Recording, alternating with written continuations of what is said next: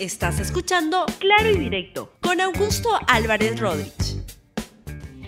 Muy buenos días, bienvenidos a Claro y Directo, un programa de LR.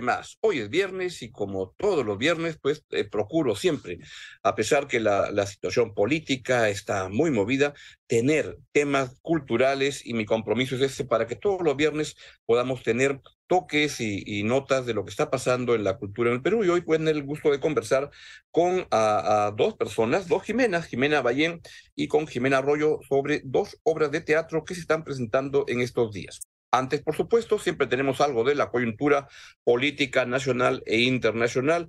Y el programa de hoy, ¿saben cómo se llama? ¿Y dónde está Betsy? ¿Dónde está Betsy? Porque lo que ocurre es que Betsy, como deben ustedes sospechar, es la señora ah, Betsy Chávez, es presidenta del Consejo de Ministros y quien, a pesar de que lo, que lo negó en todos los tonos y en las comisiones donde fue y en las entrevistas que dio, que ella no tenía nada que ver con el intento de golpe de Estado del 7 de diciembre, pues la difusión de un video este domingo reveló lo, lo obvio, lo, e, lo, evidente. La señora Chávez era la operadora de ese golpe, es la que lleva a la gente de Canal 7 para la transmisión, es la que conversa con Pedro Castillo, es la que manda el WhatsApp a los ministros convocándoles. Fue la protagonista de ese golpe de Estado donde Pedro Castillo pues acabó leyendo el papel que le pusieron otros. Esos otros son presumiblemente, bueno, sin duda la señora Chávez, el señor Aníbal Torres, porque recoge todas las cosas que Chávez ha estado diciendo, pero no son los únicos. Hay más personas involucradas en ese golpicidio y eso eh, es gente que debe ser este, procesada, porque hacer un golpe de Estado, sea de izquierda, de derecha, de centro, de donde sea, es un grave delito en el país. Y la señora Betsy Chávez pues se ha grabado no solamente como alguien que es una, una pésima eh, ministra, una pésima golpista, y es una pésima contadora de, eh, de historias porque se, se, revela como alguien que miente con tremendo entusiasmo y ahora lo que se ha conocido ayer es lo evidente, que despidió, le dijo a, su, a, la, a la guardia que le corresponde a un ministro, luego de estar seis meses fuera del cargo, le corresponde una seguridad del Estado, le dijo muchachos, váyanse nomás, no lo necesito. Presumiblemente la señora Betsy Chávez se va a dar a la fuga, está cantado que sea así, vamos a ver si nos sorprende y da la cara, pero lo que le va a caer a la señora Chávez es una prisión preventiva y seguramente quiere seguir la suerte que tienen otras personas del gobierno, desde los sobrinos de Pedro Castillo, el exministro de Transporte Juan Silva y varios otros más que, como dice Periquito, yo me quito y no están dando la cara. Eso donde está Betsy es el primer tema que tenemos el día de hoy. El segundo es Puno. Han, ha aparecido esta mañana un comunicado de la, de la Fuerza Armada, si lo pueden poner por favor, sobre las lamentables muertes que se produjeron de un grupo de seis uh, soldados, seis conscriptos en Puno y hay las versiones muy distintas. Está la, la, versión que ofrece el corresponsal de la República, Liobomir Fernández, en Puno. Está la versión que ofrece el, la, la Fuerza Armada, el Comando Conjunto de la Fuerza Armada. Y lo que se requiere es avanzar en una investigación seria porque hay muchas muertes ya en el Perú. Esto no está bien muerte de ciudadanos que protestan, muerte de soldados que intentan controlar la protesta ah, el país está desangrando y esto tiene que parar. Y esto lo que requiere en muchos casos, o principalmente, es llegar a la verdad de lo que ocurre. Es un tema que vamos a seguir tratando en este programa. Tercer tema que este, les, les quería comentar. A veces en el Perú vivimos solamente pensando que todo pasa en el Perú y que vivimos en un mundo donde no hay mundo, donde solo existe el Perú. No es así. En el mundo hay en este momento una guerra muy importante y muy complicada que ocurre en la zona entre Rusia y Ucrania, donde Rusia está invadiendo y ha invadido Ucrania. Y un gran actor principalísimo en todo esto es China. China que tiene una sensación en que por momentos parece que apapacha un poco a Putin, por momentos se desmarca de Putin, pero China es la gran potencia que aspira a este, compartir espacios y hasta sacar del espacio principal a Estados Unidos y lo que ocurre, lo que ocurre en China es importante. Bueno, el señor que está ahí es el presidente de China, es el señor Xi Jinping y hoy empieza su tercer mandato. Lo que ha logrado el señor Xi Jinping es un poder más grande, más sólido que aquel que tenía Mao Zedong. Se va por el tercer periodo y ha logrado acumular muchísimo poder. Lo que haga, lo que piense, lo que quiera ese señor va a ser gravitante para la solución de los problemas a nivel mundial. Y por último, en este rápido recuento, la portada de la República de hoy revela un, o trae a colación un grave problema. El norte está en emergencia, están muriendo gente, está gente que, ciudadanos que se están quedando sin vivienda, sin posibilidades y uh, si es que en el sur del país, principalmente el sur del país se ha visto muy, muy perjudicado por las protestas de la sur de últimos dos meses, principalmente Puno, donde todavía las cosas no se solucionan. En el norte no venía ocurriendo eso. Lamentablemente les ha caído estas lluvias tan intensas que afectan a Tumbes, Sullana, Piura, Lambayeque y hay miles de familias en estas regiones están en una situación de tremendo riesgo ante las torrenciales lluvias que continúan y que no dejan de caer en estas zonas eh, del país. Cientos de familias, como indica la portada de la República, han perdido lo que tenían en sus hogares mientras pasajeros están varados en las carreteras. Hay en este momento una muy fuerte lluvia en Chiclayo es hoy en día la prioridad. Hay que atender esas urgencias y hay que concentrar la atención en eso. Muy bien, ese es mi rápido recuento y lo hago muy rápido porque hoy es viernes y como siempre les digo, aún en los momentos más complicados políticos, de turbulencia en el país, las artes son importantes. Y en este programa siempre quiero destacar eso. Y hoy tengo dos ah, entrevistas que son particularmente interesantes de obras que usted puede ver en estos días. Mi primera invitada es Jimena Ballén, actriz y coach ontológica. Quien está presentando el unipersonal a salvo, que este, va hasta el 25 de marzo en el Galpón Espacio de Pueblo Libre y que empieza hoy a las 8 de la noche. Y tenemos ya a, Jimena. Ah, está, estupendo. Jimena, ¿cómo estás? Encantado de tenerte en el, en el, en el programa. Un gusto conocerte. Muchísimas gracias igualmente. Jimena, cuéntanos por favor de qué se trata la, la, la obra. Kitty Bejarano me, había contado que, es una obra, es un este, unipersonal, testimonial, que toma pasajes de la vida de la actriz y coach ontológica para remirar, para volver a ver la relación que tenemos con nuestros cuerpos, interpelando sobre los nocivos efectos de las diversas formas de violencia de género que hoy se ven muchísimo en las redes, contra artistas, periodistas, etcétera. Cuéntanos por favor, Jimena, bienvenida, y de qué se trata la obra. Sí, lo que nosotros hemos hecho en A Salvo es como, ha sido, es testimonial y con la directora, digamos, Paloma Carpio, lo que hemos hecho es ir viendo, como hurgar un poquito también en mi vida y en los momentos que han ido marcando, ¿no? Porque cuando hablamos de la relación con el cuerpo físico, es también, tiene que ver también con todos esos momentitos, ¿no? Como microviolencias que a veces decimos que hemos vivido quizás en la calle, hasta comentarios, por ejemplo, cuando ingresas a la escuela de teatro y te dicen tienes que bajar de peso o comentarios que hasta en la misma familia. Entonces uno va creando la relación con el cuerpo físico, ¿no? Entonces hemos tomado, eh, digamos, estos pasajes para ir contando y cómo eso repercute en la relación con el cuerpo físico y cómo podemos, digamos, vivir a salvo en este cuerpo que a veces puede recibir bastante violencia, ¿no? ¿Qué es lo que la, la, la audiencia que, que vaya a, verte, y los invitamos mucho a ver, para estar bien claros, es va desde hoy, viernes 10 de marzo, a las 8 de la noche en el Galpón Espacio en Pueblo Libre y va hasta el 25 de marzo, entiendo, ¿no? ¿Es así? Perfecto. ¿Qué es lo que la, la, la, audiencia va, va a encontrar en tu, en, en tu obra? Sí, lo que va a contar es, un, es una obra bastante íntima, entregada y que plantea temas como la gordofobia, ¿no? como la violencia que vivimos. Em, y para poder también comenzar a cuestionar esos discursos que tenemos eh, a nivel familiar, a nivel social y que generan de todas maneras un daño en nosotros mismos, ¿no? Entonces es, un, es importante, porque como yo digo, ¿no? En el teatro está mi historia, pero mi historia es la historia de millones de personas. Y yo veo mucho en, la, en las redes que ah, en el periodismo, que es el mundo en que más de muevo a colegas periodistas, es un ataque muy, muy artero el ir a, a, hablar de tu cuerpo, no de tus ideas. Este, esto sientes que ocurre también en muchos ámbitos hoy en día, ¿no? En muchísimos ámbitos, eh, porque es como que tengo la, como la libertad de poder hablar de tu cuerpo, de poder comentarlo, de poder decirte, y está muy normalizado. Entonces creo que hasta en el mismo proceso de la obra era como que me preguntaban eventos que yo pensaba que eran normales y que no, y que no eran normales ahora que lo vemos en el tiempo, ¿no? Entonces creo que es importante poder ver eso, ¿no? Que a veces yo te digo un comentario, le digo a alguien un comentario, pero yo no sé cómo está su salud mental, yo no sé lo que le pasa internamente y pueden generar también trastornos de conducta, un montón de cosas.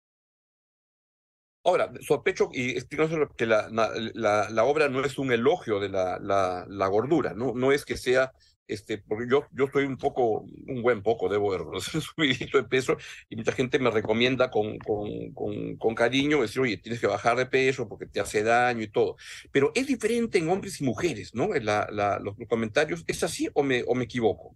¿La discriminación se produce en las mujeres de una manera diferente? Hay más, hay más, porque ahora que, digamos, ha, ha, crecido más el movimiento, se está visibilizando, estamos hablando de esta violencia, entonces sí hay muchos más casos, digamos, de mujeres que de hombres, ¿no? Pero igual los hombres, porque a mí, por ejemplo, yo como también trabajo en las redes, es como que me dicen, hombres que me escriben, a mí también me dicen esos comentarios, ah, yo también me siento mal. O sea, no es como a veces podemos decir también en las redes, yo recibo esos comentarios, ay, pero no es este, romantizar, ¿no? El cuerpo grande, el cuerpo gordo.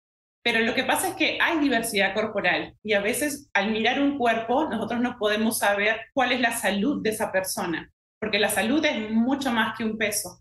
Entonces creo que también hay, es importante como desmitificar, ¿no? Ya se ha hecho bastantes investigaciones y la salud se ve en 100 caracteres, en tu sueño, en tu, salud mental. Entonces, el peso no es un indicador de salud. Entonces, creo que es importante eso. Y que podemos incluir en muchos hábitos distintos que sí tenemos control, pero el peso no lo podemos controlar, digamos. Pero sospecho que cuando estás diciendo esto, lo que estás planteando es que justamente esas críticas afectan a tu salud mental, ¿no? Y a eso es a lo que, a lo que mm, apunta y sospecho que tu obra es una respuesta a eso. Sí, por supuesto, de poder darnos cuenta de cómo afecta la salud mental, porque muchas veces que lo que yo escucho es, pero hay que cuidar la salud, pero la salud, pero también estoy afectando la salud mental de muchísimas personas, ¿no? Y cómo desde ahí, yo me miro al espejo, desde ahí cómo trabajo conmigo, desde ahí cómo me relaciono, porque lo que yo concibo de mí misma afecta a mis relaciones, afecta a mi trabajo, afecta en muchos espacios. Y afecta la, autoestima. Mira que escuchaba ahora al doctor Huerta en la mañana y decía que hay unos estudios en que en función de cómo uno se percibe en términos de si es bonito o feo, este, prefiere seguir usando la mascarilla o no y que hay gente que tiene una autopercepción de, fealdad, digamos, y que dice, no, yo quiero seguir usando la, la, la, mascarilla, pero es una manera como de protegerte de este mundo que discrimina. Sí, sí, yo he escuchado también ese comentario bastante, prefiero ponerme la mascarilla para que no me vean o prefiero no ir a la playa, o prefiero no ir al doctor porque no quiero que me digan un comentario hacia mi cuerpo. O sea, es como que va más allá de lo estético, porque a veces pensamos, ah, ya, pero asúmete, no quiérete, ya está. Pero en realidad es mucho más grande, influye en muchos aspectos y por supuesto que la concepción que yo tengo de mí mismo también va a tener eh, influencia en todo lo que yo haga, ¿no? Y el teatro testimonial, explícanos por favor a toda la, audiencia, consiste en, llevar tu experiencia, tu vida a, una obra, ¿no? Explícanos esto, por favor. ¿Cuál es la potencia del teatro testimonial que cada vez lo veo más presente en la, en la cartelera peruana?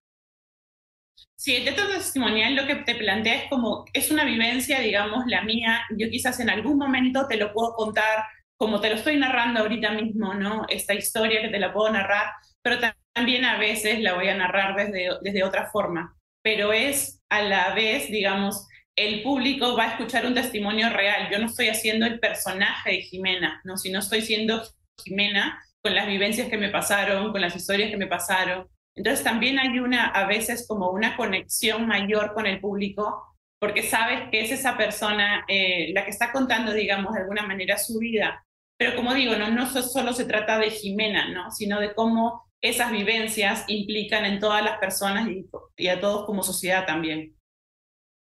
Y el tema de la, gordura, gordofobia, mira que justamente hay una película que está como una candidata fuerte al Oscar, ¿no? De, de este actor, este, que está acá buscando para no meter la pata, pero de repente tú me lo dices mejor, Fraser o algo, algo, algo así de, de, de este, este actor, ¿no? Esta persona, ¿no? Que, que, que, Es correcto, así, así es, que sería en español la, la, la ballena, ¿no? Brendan, claro, así es, la, la ballena. E, es un tema importante hoy en día de, de, de, discriminación en el mundo, ¿no? ¿Eso has estudiado, investigado para, para, para tu obra? Sí, por supuesto. Además, activo bastante en la antigordofobia. Entonces, sí es un tema que va creciendo eh, bastante, se va visibilizando, se va investigando también. Ahora hay muchos más estudios y podemos hablar eh, de cuestiones que nos pasan, ¿no? Cosas, eh, digamos, malinformación que nos han vendido también, porque también es importante decirlo, hay una industria que negocia con, con la belleza, ¿no? Con las dietas, con los productos de belleza, con las cremas, con todo eso. Entonces, creo que también es importante por ahí decirlo, ¿no? Claro, el actor es Brendan Fraser por la, la, la, ballena, que es un candidato que está entre otros actores para, entre otros premios para, el Oscar a, mejor actor, ¿no? Entonces, cuéntanos, este, entonces, eso es lo que vamos a ver. La obra este, se presenta en el Galpón Espacio en Pueblo Libre. ¿Dónde puedo comprar la, las entradas? Sí, en el Instagram de Tránsito Cultural. Tránsito Cultural, eh, ahí en el Instagram, ahí pueden conseguir las entradas eh, para, digamos, las seis fechas. Y los sábados. Solo son, tenemos... solo son, solo son seis fechas, hay, hay, que, hay que apurarse entonces. Sí. Y los ¿Sigue? sábados va a haber conversatorios a, a, al final de la función con, digamos, diferentes especialistas para poder seguir dialogando con el público a partir de estos temas que estamos planteando. Estupendo. Entonces, no se pierda de Jimena Ballén Tallada, dirigida por Paloma Carpio Valde, Valde Avellano, el unipersonal a salvo. Jimena, un gran gusto. Mucha mierda en, la, en, la, en, la, en, la, en el estreno hoy y en toda la temporada, que es corta, así que apúrese en ir a verla. Un gran abrazo. Muchísimas gracias. Muy bien. Pues, hemos podido conversar con Jimena Ballén Tallada sobre esta obra a salvo. Mientras van haciendo las conexiones, vamos ahora a conversar con Jimena Arroyo, quien uh, está presentando, le voy contando la introducción y ustedes me dicen cuándo ya tenemos a, a, Jimena, una obra que se llama El soplador de estrellas y es una obra familiar, este, que es muy importante porque es una, a veces no se le da tanta promoción al teatro familiar, pero yo estoy seguro que si hubiera más teatro familiar y, y esto haría que los niños, las niñas desde muy temprano irían al teatro y adquirirían una, una, un gusto por el teatro y haría que puedan estar presentes permanentemente. ¿Me avisan en el switcher, por favor, cuando estamos con Jimena Arroyo? Ahí estamos. Jimena, muy buenos días. Encantado de tenerte en el programa. ¿Cómo estás? Muy buenos días, Augusto. Muchas gracias por la invitación. Muy bien, muy contenta. Este, mañana estrenamos esta obra que en mañana. realidad es un respeto. Sí, es una obra que es un restreno y que reúne varias coincidencias en realidad, ¿no? Eh, por un lado es, está estrenándose, reestrenándose en el marco del 85 aniversario de la Asociación de Artistas Aficionados, por otro lado, es un horario que se hable en el nuevo Teatro Julieta, el horario para niños y niñas. Ah, este, bueno.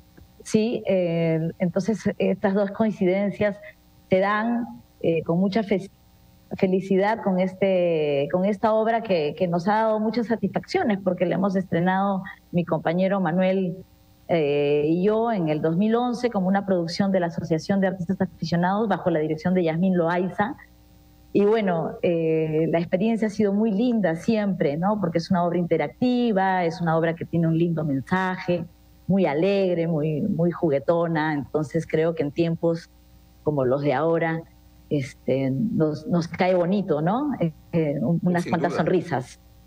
Cuéntanos un poquito más de la obra. Entiendo que cuenta la historia del maestro Bornolio. Cuéntanos un poco más, Sí. ¿de qué se trata? El maestro Bornolio es un científico medio excéntrico, solitario, que vive en una terraza y que ha creado un aparato que se llama el estelaróforo retráctil, con el cual eh, apaga estrellas. El tema es que cuando él apaga una estrella, este, eh, pide un deseo. Paralelamente, él para poder apagar, su, su trabajo recurre a los servicios de una ayudanta que lo ayude a, a, ejercer su, su, labor. Entonces, cuando esta ayudanta, que es Sibelina, descubre que con, con el estelaróforo retráctil él apaga estrellas, ella le parece terrible porque no puede ser que, se ataque la, naturaleza, que se ataque una estrella que es tan bella. Y él va explicando por qué es que lo hace. Y es que cuando sopla una estrella, cuando apaga una estrella, él pide un deseo para tener un mundo mejor. Entonces ahí empieza la, la lucha en la que interviene el público para ver y llegar a una solución a esta, a esta situación en la que eh, dan un montón de vueltas por ver quién tiene la razón, ¿no? Aquí es, estupendo. Y la obra va en el Teatro Julieta. Cuéntanos este, dónde queda, dónde podemos comprar las entradas, cómo, cómo hacer operativa la, la edición. Y para, para, va para niños de qué edad a qué edad? En realidad es para niños de 5 años a más pero es una obra familiar. Hasta niño de 80 años. Así es, porque ya la hemos presentado a grandes y, chicos y, la verdad es como es como participa el público, todo, todo fluye muy bien y, todos la pasan bastante eh, bien. Eh, las entradas están a la venta ya en Joinas, estamos eh, en preventa hasta el día de mañana, que es el estreno y también se pueden comprar en la misma boletería del teatro. ¿Dónde queda el Teatro Julieta? A media cuadra del Parque Kennedy, en el pasaje Porta, 132. Y justo es una vía peatonal. Este, puede ir al teatro y después dar una vuelta por, por el parque, que siempre es bonito. Es un lindo, lindo, lindo teatro que está ubicado en el corazón de, de Miraflores y cuéntanos el teatro ah, familiar. Este, ¿Cuán desarrollado está? A veces no es muy conocido, pero con frecuencia tenemos una, una, cantidad de obras de teatro familiar este, regularmente en Lima. A veces hay padres que, que no saben de eso y que pueden estar perdiendo oportunidades este, estupendas para llevar a sus hijos. a sus sí, yo creo que... Así es, yo creo que es un espacio que, que se debe aprovechar. Hay muchos compañeros y compañeras que, presentan los fines de semana, pero eh, hay que buscar, hay que buscar porque a veces espacios como este que nos ayudan a difundir lo, que hacemos no se encuentran. Entonces creo que podemos ver siempre eh, las agendas de los, teatros y muchos de los teatros que, están, presentando obras de teatro familiar constantemente, ¿no? Y es un espacio, un tiempo que, que, se aprovecha en todo sentido, ¿no? Desde la ida, eh, el compartir la obra, la salida, el comentar la obra, qué me generó, qué pasó, qué sentí, eh, quién crees que tenía la razón. Te invita pues a, reflexionar y a debatir con, con, tus hijos, con tus sobrinos, con tus primos, de, muchos temas que se pueden tocar en, en, las obras eh, de este corte, ¿no? ¿Crees, Jimena, que el Perú sería un mejor país, una mejor sociedad, si, si fuéramos más al teatro y una manera de, llevar gente y ganar fidelidad de, de, de, las audiencias es justamente trabajando desde niños? Definitivamente.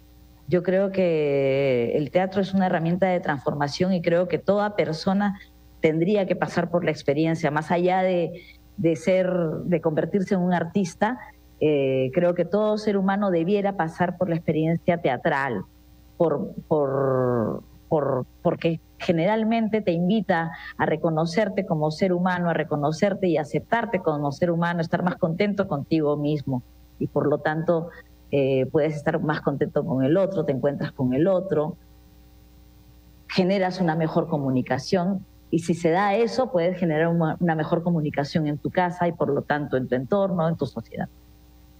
Sin duda. Y tú, Jimena, te mueves entre, entre el teatro de la Asociación de Artistas Aficionados y el Teatro Julieta, ¿no? ¿Cómo va la, Asociación de Artistas Aficionados? Es el lindo, lindo teatro que está en, en, el centro de Lima junto al Teatro Municipal, ¿no? Sí, bueno, este año, como te comento, está cumpliendo 85 años. Este, se está restaurando toda la, la, Lo he visto, sí, cuando he pasado por ahí que lo están trabajando. La infraestructura, sí, porque en realidad es una casa colonial entonces, este, están interviniendo, la va a quedar muy bonita, una sala de teatro que, que se fundó en el año 1943 eh, la sala de teatro en sí, que, tiene como, que lleva de nombre la sala de teatro Ricardo Rocarrey, cumple este año también 80 años. Y bueno, venimos trabajando un poco golpeados por todas estas marchas. No puedo dejar de decir que en realidad este, todo lo que ocurre eh, no es lo más importante lo que nos ha ocurrido, pero definitivamente nos ha golpeado, ¿no? Nos ha golpeado porque no hemos podido abrir nuestra cartelera teatral.